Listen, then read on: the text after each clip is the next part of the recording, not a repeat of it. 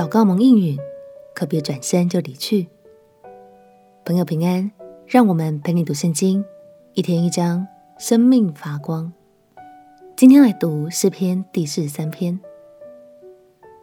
延续上一篇，这是可安后裔所做的同一首祷告诗。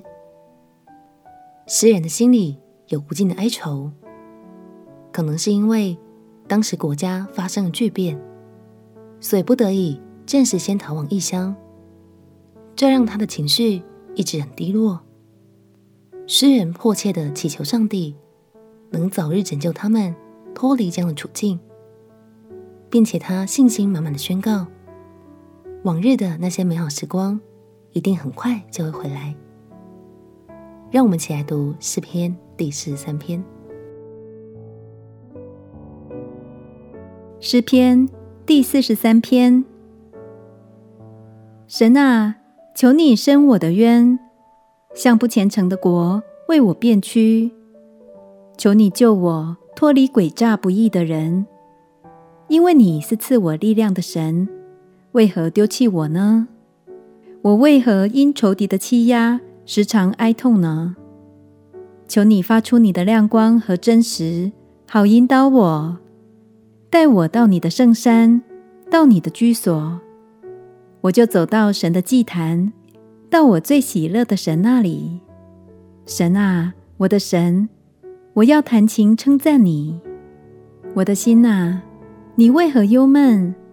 为何在我里面烦躁？应当仰望神。因我还要称赞他，他是我脸上的光荣，是我的神。